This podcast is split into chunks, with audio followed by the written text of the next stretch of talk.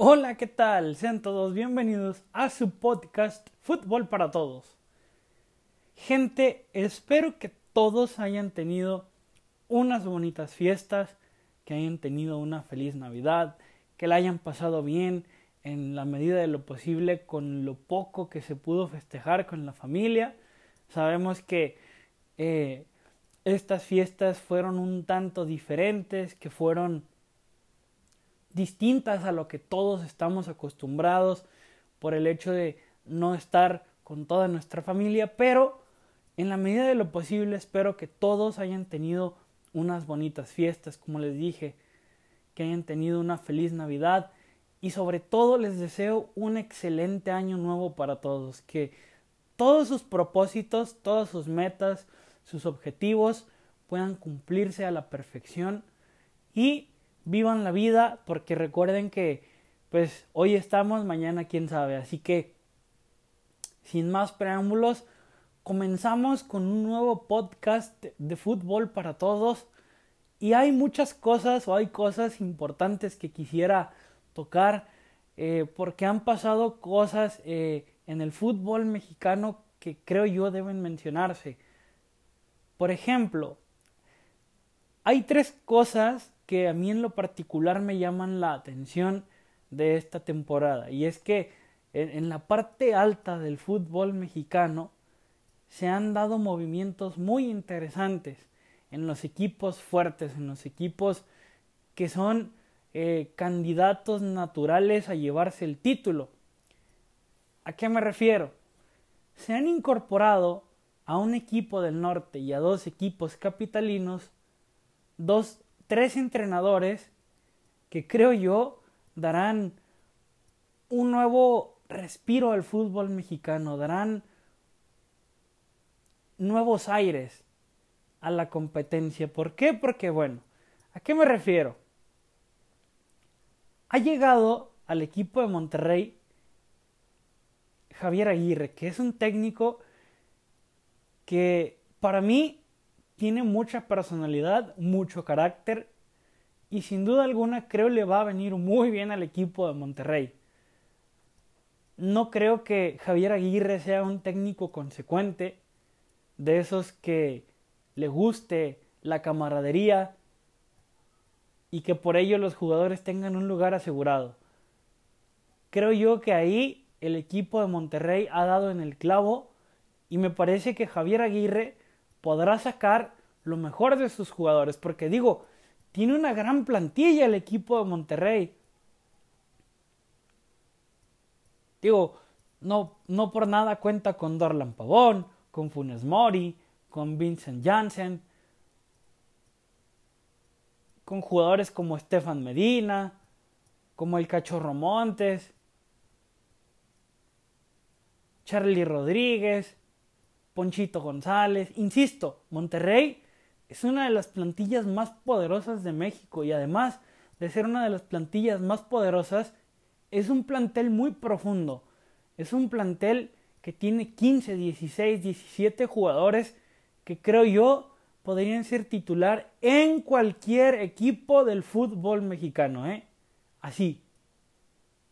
Y eso es importante para la competencia interna es importante para, para generar una mayor competencia en, entre los jugadores, porque así ninguno se va a sentir con el lugar seguro y me parece que Javier Aguirre sacará lo mejor de todos los jugadores que les ha faltado por explotar. Por ejemplo, Charlie Rodríguez el torneo pasado sí tuvo un buen torneo, pero por debajo de lo que había mostrado en, en el torneo antepasado o, hace dos, tres torneos. Me parece que será importante Javier Aguirre para la formación de este tipo de jugadores, como Charlie Rodríguez o chicos que vienen por detrás. Será interesante ver lo que hace Javier para sacar lo mejor de Monterrey. En las entrevistas decía que él iba a buscar una forma adecuada de juego para que su equipo se sintiera cómodo. Entonces, habrá que ver, porque eh, parece que en la pretemporada ha habido, ha, habido buenos, eh, buenos resultados y se ha visto un buen funcionamiento de parte del equipo de Monterrey. Entonces, será muy interesante ver cómo el proyecto de Monterrey crece bajo la gestión de Javier Aguirre. Yo insisto, eh, me parece que viene bien la llegada de Javier al fútbol mexicano, porque, pues digo, ahora vas a manejar algo nuevo en la baraja de entrenadores. Y además, es un técnico con una personalidad bárbara. Si, si del lado de Tigres tenemos al Tuca Ferretti, que ya sabemos lo estricto que es y que no es consecuente con sus muchachos, pues creo que el lado de Monterrey tampoco se va a quedar atrás con la incorporación de Javier Aguirre. Será muy interesante ver cómo, cómo va a jugar Monterrey en su primer partido de la liga, que recordemos empieza este fin de semana. El jueves voy a estar subiendo un análisis de cada uno de los enfrentamientos y de lo que yo espero de la de vaya de la inauguración de este torneo por decirlo de cierta forma. Luego llega a a uno de los equipos capitalinos un entrenador que acaba de llegar hace unos días a la máquina y me refiero a Juan Reynoso. Sabemos que es un jugador o bueno fue un jugador importante para Cruz Azul pero no fue la primera opción para que dirigiera al equipo de la máquina, porque se manejó el nombre de Poncho Sosa, se manejó el nombre del turco Mohamed, inclusive se manejó el nombre de Matías Almeida y el más importante creo yo y no no por no porque sea mejor entrenador que el turco o, que el mismo Almeida, simplemente que dio o sacudió, eh, sacudió los medios, sacudió pues muchas, muchas cosas, simbró, simbró a muchas personas la noticia de que Hugo Sánchez ah, ah, pudo dirigir al Cruz Azul. Era casi un hecho de que Hugo Sánchez iba a dirigir al equipo celeste por una u otra situación no se pudo llegar a un acuerdo y bueno, pues ahora es Juan Reynoso quien dirigirá al equipo de Cruz Azul. Incluso creo que llegó a manejarse el nombre de Miguel Herrera, pero bueno, eh, a pesar de que el Piojo dijo que sí le encantaría dirigir al Cruz Azul por el vasto plantel que tiene, pues no, no, no sé si no buscaron a Miguel, o, si Miguel dijo, ¿saben qué? Yo quiero tomarme un descanso. Y, bueno, sabemos que para los equipos grandes o para los equipos fuertes, si hay alguna destitución a, a, media temporada, el piojo será opción para casi todos, ¿eh? Para Monterrey, para Tigres, para León, para Cruz Azul, para Pumas, será opción para esos equipos. Así que que no nos sorprenda si llega a haber algún cese en un equipo fuerte o inclusive en un equipo de esos que esperamos que compitan como Tijuana, que, que, llegue Miguel Herrera, pero bueno, eso sería adelantarnos a algo que pues no sabemos si va a suceder.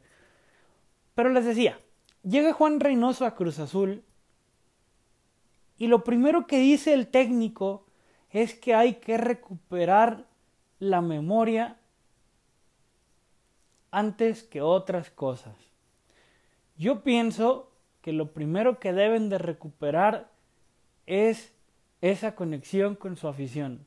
Porque creo yo que cuando tienes fracaso tras fracaso, tras fracaso, tras fracaso, y peor aún, que esos fracasos se agravan cada vez más, que esos fracasos son cada vez más humillantes, parte de la conexión con tu gente, con tu afición, con las personas que te respaldan cada fin de semana y en el día a día tienes que recuperarla. Ahora, Juan Reynoso, pues es un técnico que tiene un gran cartel en Sudamérica, por ejemplo. Si no me equivoco, dirigió en Perú y tiene un cartel importante. Es un técnico muy respetado en Sudamérica.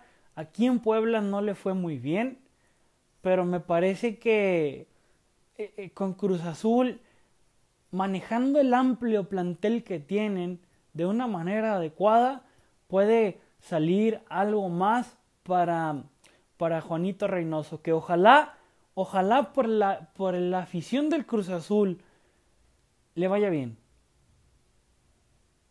Eso es lo que yo, como aficionado al fútbol, deseo, que le vaya bien. Y luego otra, otra noticia importante que se manejó eh, en estas semanas cercanas al regreso de la Liga MX fue, eh, bueno, pues la destitución de Miguel Herrera en el América. Ya sabemos todos las razones. Eh, pues primero el mal funcionamiento en el torneo Guardianes 2020. Eh, pues quedamos o quedaron eliminados por las Chivas Rayadas del Guadalajara. Luego se viene los Otototen con CACAF. Se viene el altercado de Miguel Herrera con el auxiliar técnico de Los Ángeles. Y bueno, eh, la destitución de Miguel Herrera para muchos era cantada, para muchos no. Fue algo que se debatió y se debatió pues bastante fuerte, ¿no? Para mí creo que fue una decisión adecuada. Me parece que el ciclo de Miguel Herrera ya había terminado en el equipo azul crema. Y también se estuvieron manejando varios nombres, como por ejemplo eh, el turco Mohamed, se decía que, que posiblemente regresaría a dirigir a las Águilas del la América. Luego se estuvo manejando el nombre de Juan Carlos Osorio que fue o fue otro de los rumores fuertes que se estuvo mencionando en el entorno americanista. Y creo que el nombre más fuerte eh, fue el de Siboldi, que muchos decían que ya era casi un hecho, pero que al entrenador uruguayo no le quisieron dar eh, las libertades necesarias para, para poder él hacerse cargo del, del, del equipo del América. Y bueno, si Boldi no aceptó al trato que le ofrecía Santiago Baños y se cae esa opción. Pero ¿qué pasa después? Llega un rumor que dice que Santiago Solari, quien fue técnico del Real Madrid hace algunos años, sería el encargado de dirigir a las Águilas del América y sí, eso fue oficial. El argentino Santiago Solari se hará cargo del banquillo de las Águilas del la América. Creo yo que es una buena llegada, creo yo que es una buena incorporación. Yo, bueno, repito, soy aficionado al América, pero también eh, me gusta mucho el Real Madrid. Puedo decir que de los equipos europeos, el Madrid es el que más me gusta, es el que más me apasiona. Aunque claro, Sigo, por ejemplo, los partidos de Liverpool, del Manchester City, del PSG, del Barça, del Bayern Múnich, en fin. Pero el Real Madrid es con el equipo que siento yo más conexión. Entonces, en la etapa de Santiago Solari dirigiendo al Real Madrid, me parece que hizo cosas interesantes. Sentó a jugadores que no estaban en su mejor momento, como Isco, me parece, eh, como Marcelo, y dio oportunidades a jugadores como Llorente. Y creo yo que esas son las cosas que hacen que un entrenador adquiera experiencia. ¿Por qué? Porque, digo, haber dirigido al Real Madrid en las circunstancias en las que lo tomó Santiago Solari no era para nada sencillo porque fue casi después de que saliera Cristiano Ronaldo, de que saliera Zidane. Entonces, e, el equipo estaba ahora sí que era una papa caliente y Santiago Solari llegó con mucha determinación a tomar decisiones importantes. Que no le fue bien es verdad, pero en gran medida creo yo se debía a todo lo que había sucedido en el entorno madridista. Entonces no podemos culpar al indiecito Solari de que su gestión en el Madrid pues haya sido un fracaso. Y me parece que no fue tan malo, inclusive eh, creo que si las circunstancias hubiesen sido diferentes, que si, que si Solari hubiese adquirido al equipo bajo otras circunstancias, con un Cristiano Ronaldo en plena forma, eh, con el equipo pues más saludable, me parece que eh, Solari pudo hacer un mejor papel, pero bueno, eso es algo que no podremos saber. Pero lo que sí puedo yo decir es que creo yo que es una buena opción para el técnico, bueno, para el banquillo americanista. ¿Por qué? Porque es un técnico que conoce el medio, que conoce la presión, que no se va a achicar ante las figuritas que pueda haber en el América, que no tendrá favoritismos, ya no habrá protegidos y creo yo que eso le viene bien al América porque me parece que con Miguel Herrera había algunos jugadores que ya se sentían titulares totalmente como el caso de Córdoba me parece que es un caso que yo mencionaría y que bajo la gestión de Solari todos tendrán que dar el 100%. Todos tendrán que esforzarse para ganarse un lugar en el equipo titular. Y si le aflojas tantito, van a quitar el puesto. Eso es lo que me parece que el entrenador puede imprimir al equipo. Solari es un jugador que no se va a casar con las estrellitas y si los ve que aflojan, van a la banca, ¿eh? Me parece que esa parte será fundamental para que muchos jugadores retomen su nivel.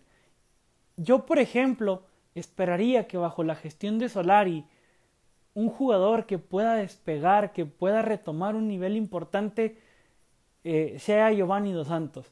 Creo yo que si Solari logra elevar un poco el juego de Giovanni Dos Santos, será determinante para el América. Pero ahí está la misión complicada.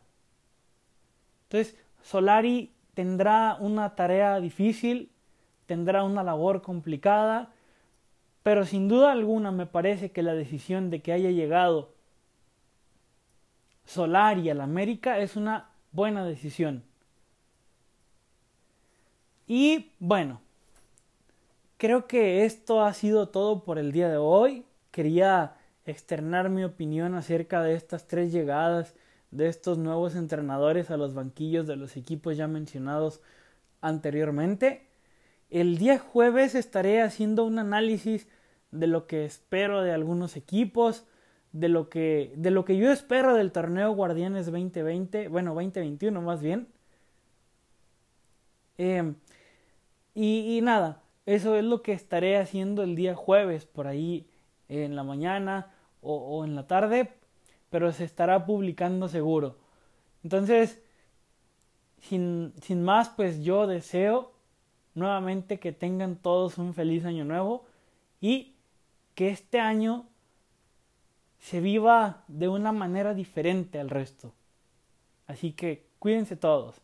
Chao.